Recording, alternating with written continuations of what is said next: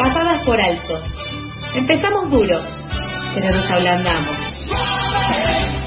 me mata tu mirada.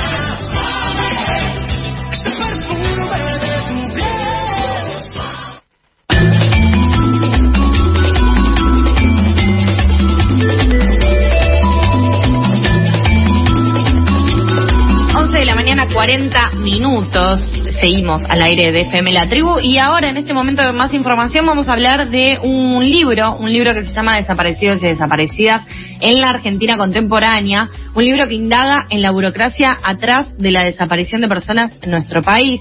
Y justamente para conocer más sobre este libro ya estamos en comunicación con Jimena Tordini, quien es su autora y además es editora de la revista Crisis, conductora de Crisis en el Aire en Radio Nacional y directora de comunicación del Centro de Estudios Legales y Sociales. Hola Jimena, ¿cómo estás? Acá Carlos y Sofía, te saludamos al aire de FM La Tribu. Hola, buen día Carlos, buen día Sofía, buenos días a todos les están escuchando, ¿cómo andan? Bien, todo bien. Eh, queríamos charlar de tu, de tu libro. Eh, entendemos que prontito esta semana ya se viene la, presentación eh, que, realizarás con la FEM, pero queríamos conocer un poco más ¿qué, qué, te propusiste analizar, qué, qué, buscabas, qué fue lo que te motivó también para, para llevar adelante esta investigación en donde se cruzan las tramas de el poder judicial, de las fuerzas de seguridad, de los medios de comunicación en relación a la cuestión de desaparecidos y desaparecidas que en nuestro país tiene tanta importancia.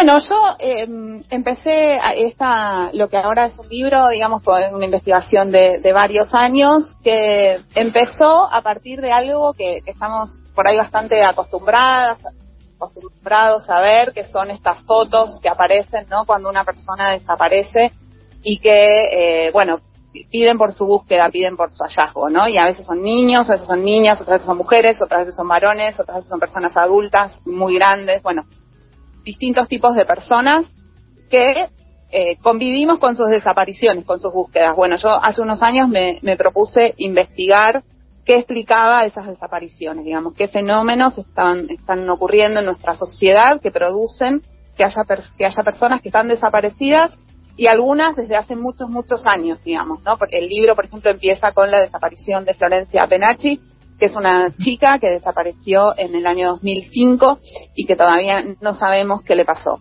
Entonces yo eh, empecé por ahí, digamos, a tratar de, de comprender que explica esas desapariciones y bueno y a partir de eso como vos decías recién em, en lo que lo que empecé a encontrar son, son distintos fenómenos no no hay un único fenómeno que hoy en la Argentina explique las desapariciones en su conjunto digamos como podrían ser las desapariciones de la dictadura no las, desapariciones ocurridas durante la dictadura eh, remiten todas al mismo tipo de fenómeno que es la decisión de un estado que toma la desaparición como parte de un mecanismo de represión política. Lo que vemos en el presente son distintos fenómenos que llevan a que las personas puedan desaparecer. La, pregunta entonces mía era qué puede hacer que una persona desaparezca hoy en la Argentina y como vos decías, bueno, hay algunas explicaciones que tienen que ver con la investigación judicial muy, muy, muy deficiente, que no puede resolver eh, denuncias de desaparición o de búsqueda que no puede encontrar a las personas. En otros casos, tiene que ver con las fuerzas de seguridad y con la violencia estatal directa, letal, otras veces tiene que ver con, con el patriarcado, digamos, con la desaparición de mujeres en general está muy asociada a, la violencia machista, bueno, etcétera, y otras y otras más que están que están en el libro. Bien, ¿qué tal? Eh, ¿Cómo es tu encuentro con familiares de víctimas desaparecidas? ¿Qué sentimientos te genera encontrarte con estos relatos, charlarlos en persona? Bueno, no todas personas son iguales, ¿no? También ahí en, la, investigación yo fui encontrando distintas formas de convivir con la desaparición, ¿no? Es decir, de que la forma en que cada, familiar, eh, en algunos casos familiares biológicos, en otros casos no, amigos, amigas, compañeros, la forma en la que las personas se relacionan, conviven con, con una desaparición son diferentes. Eh, no, no hay, no, no es uniforme eso. Eh, y entonces, bueno, hay personas que están muy, eh, lógicamente, marcadas por, por un dolor, por un dolor muy grande. Otras personas que deciden em, hacer con eso una causa pública. y, y, en general esos son los casos que más conocemos, ¿no? Que más que más. En el libro yo combino historias que son muy conocidas, como la de Florencia Penacci, por ejemplo, con eh, historias que no fueron tan conocidas, como la desaparición, por ejemplo, de Salomé Valenzuela. Y entonces la relación de esas personas es diferente y lo que a uno le pasa con, con, con ese, en ese encuentro también, ¿no? En algunas, eh, eh, en algunas situaciones realmente son, son situaciones de mucho, de mucho dolor, de, de un, de un quiebre emocional muy fuerte, digamos, porque convivir con la, con la incertidumbre eh, produce eso. Y en otros casos eh, te encontrás con, con personas que, que tienen una fortaleza enorme y que, bueno, al, al convertir esa búsqueda, su búsqueda en una, en una causa política, eh, lo viven, lo atraviesan de otra forma, por lo menos en el espacio público, ¿no? Después en el espacio privado ya no lo sé. Sí, eso podría ser, por ejemplo, el caso de Marita Verón, ¿no? Que también entiendo que, que lo, lo retomás.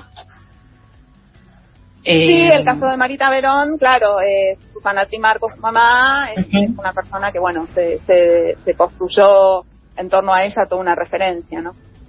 Estamos en comunicación con Jimena Tordini. Ella eh, es la escritora del libro Desaparecidos y Desaparecidas en la Argentina Contemporánea. Eh, justamente es un libro que busca eh, recapitular todo lo que gira alrededor de desaparecer hoy que una persona desaparezca hoy en, en Argentina bajo este bajo estos contextos, bajo este eh, estas eh, cuestiones históricas que también los hacen muy distinto a todo el significado que ya tiene la palabra desaparecido, desaparecida en nuestro país por nuestro propio también eh, recorrido y trayectoria histórica. En este sentido también un poco decías al principio eh, que pueden existir puntos en comunes en las desapariciones, pero eh, que, se tienen que ahondar como casos particulares, incluso también en estos que mencionabas de casos más, menos eh, conocidos, eh, se, se pone un poco en juego esto. Y también un poco lo que podemos llegar a pensar alrededor de esta investigación es qué sucede hoy en día con esta trama actual eh, con respecto a las, desapariciones, digamos, ¿existe algún tipo de registro, organismo público eh, en donde se puedan eh, tener en cuenta o donde se puedan recapitular cuántas personas desaparecidas existen hoy en día? ¿Cómo es que se difunde esa información? Muchas veces vemos, recibimos casos de eh, esta persona no volvió a su casa, se está siendo buscada por su familia y que nunca hay un modo igual de decir, bueno, si sabes algo te tenés que comunicar acá, digamos, en ese sentido vemos como que hay una dispersión en la información. ¿Vos pudiste reconstruir dentro de tu investigación eh, cómo es este tipo de, de herramientas que puede brindar el Estado en el caso de que se presente una desaparición? Mira, la Argentina teóricamente tiene un sistema, tenemos un sistema federal de búsqueda de personas que funciona en el ámbito del Ministerio de Seguridad de la Nación. Pero eso es teórico, digamos, porque lo cierto es que no hay un sistema federal de búsqueda.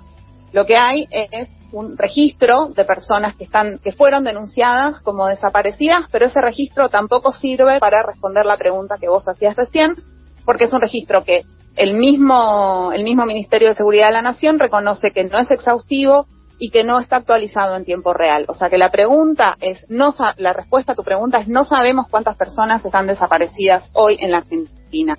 El Estado argentino no lo sabe. Ni hablar de a qué fenómeno corresponde su desaparición, digamos, si es una desaparición vinculada con una hipótesis de femicidio o si es una, una desaparición vinculada con una hipótesis de eh, violencia estatal. Estamos muy, muy, muy lejos de poder saber eso. Lo cierto es que hoy cuando desaparece una persona, su búsqueda está a cargo del fiscal o juez o fiscala o jueza a la que le haya tocado la denuncia de averiguación de paradero. Y es esa fiscal o fiscal o juez o jueza que no sabe en general de búsquedas, porque los fiscales en realidad lo que saben es investigar delitos, no buscar personas, la que tiene que tomar decisiones para encontrar a la persona que está siendo buscada. Eso hace que convivamos con situaciones como la como la desaparición de la niña Guadalupe, de la que hoy o ayer se cumplieron seis meses. Es una niña de cinco años que está desaparecida y sobre la que no sabemos nada y sobre, sobre la que el Estado no está pudiendo dar una respuesta. Eso ocurre porque no hay un, un sistema de búsqueda de personas articulado federal que funcione, que pueda tanto realizar las búsquedas como, por otro lado dar eh, información certera sobre qué está haciendo el Estado para encontrar a esa persona. Hoy, en casos, lo vemos también en, el caso de la desaparición de Tehuel de la Torre. Tehuel de la Torre no está siendo encontrado y no hay nadie que esté dando una explicación sobre por qué. No hay, digamos, una ventanilla de búsqueda de personas y eso es parte del problema que tenemos y del, y del problema que es necesario que se resuelva. Y en particular, con esto me hiciste recordar algo que, quizás es muy específico, pero podés darnos más, más información por, por mismo tu investigación. En el caso de Tehuel recuerdo que se demoraron varios días en que el Ministerio de Seguridad de la provincia informe que había una eh, recompensa en la búsqueda de las personas. Y en ese sentido también no siempre se da del mismo modo. O cómo es el tema de la recompensa en en favor de que aparezca una persona que está desaparecida? Eh, bueno, el tema de las recompensas es una cuestión bastante, bueno, vos lo decías, específica. Em, por un lado, lo que, lo que yo puedo decir es que nunca se encontró a una persona desaparecida por la recompensa. Nunca. Nunca las recompensas funcionaron para, para que se aporten datos certeros sobre una persona que está siendo buscada. Las recompensas en general funcionan para los prófugos de la justicia, en particular, suelen funcionar para los para los, los varones que están prófugos por haber cometido delitos de lesa humanidad, pero eso responde a un comportamiento específico, que es que alguien sabe que esa persona eh, fue parte del aparato represivo de la dictadura y lo denuncia y entonces a partir de la, de la recompensa se lo puede encontrar. Pero nunca se encontró a nadie chequeado por una recompensa ofrecida por el Estado.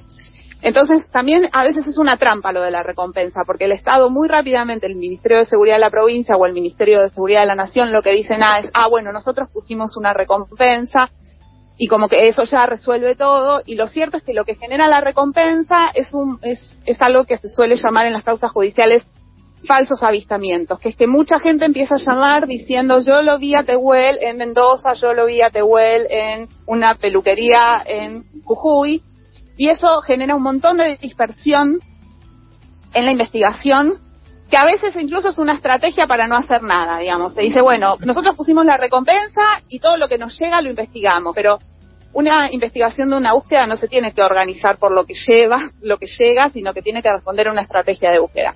Entonces hay que ser prudente con, con el tema de las recompensas.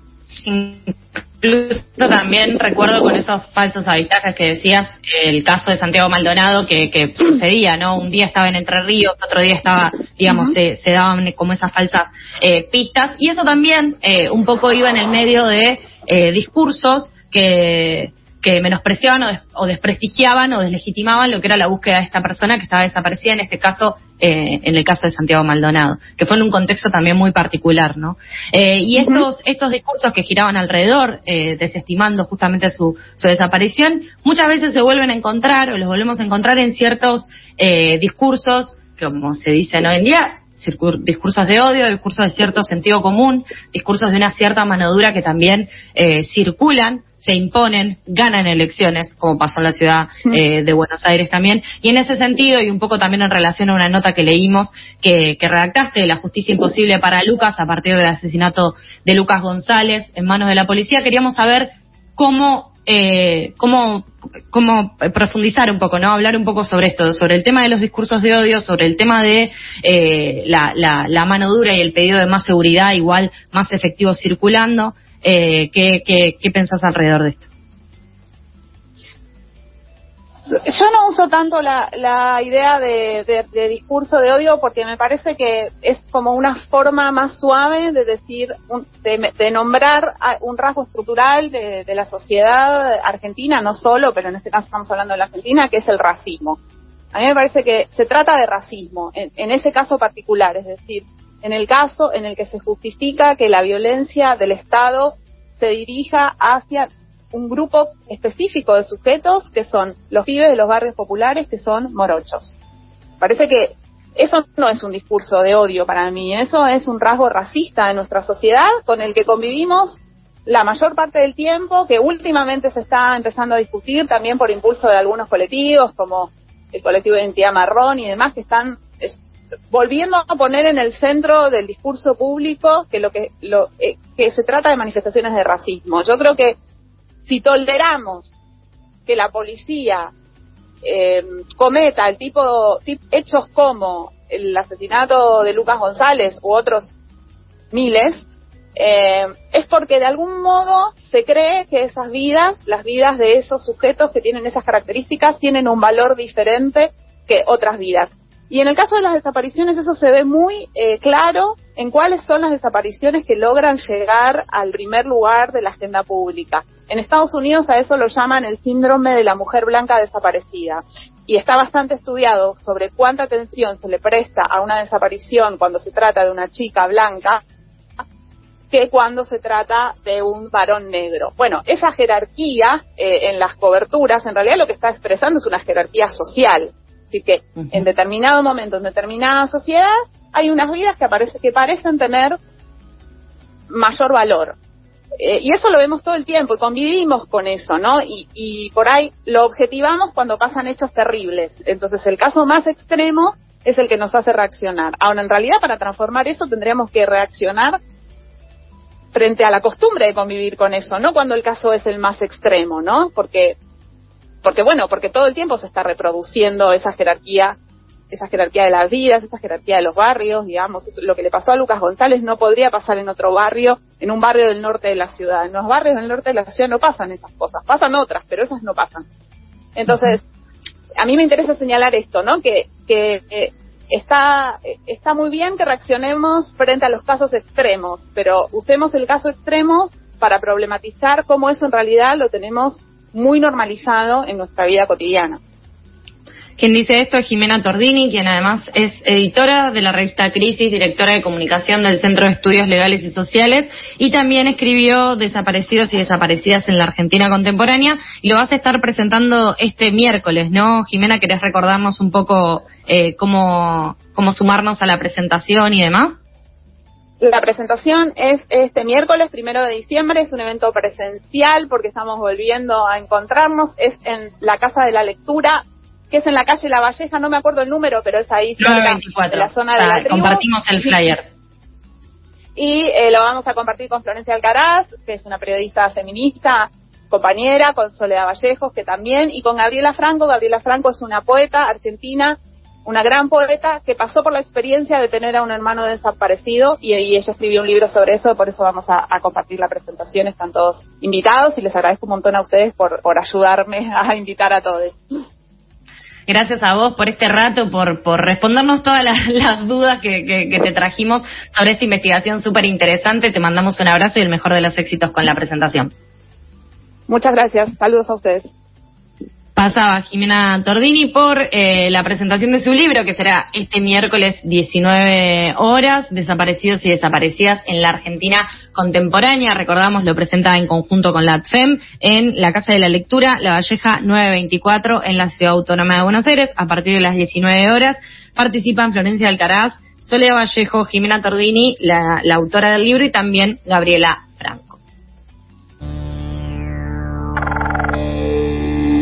Pasadas por alto es millennial como el www o www, como quieras decirle. Hasta las 13 por FM La Tribu. Repasadas de Internet.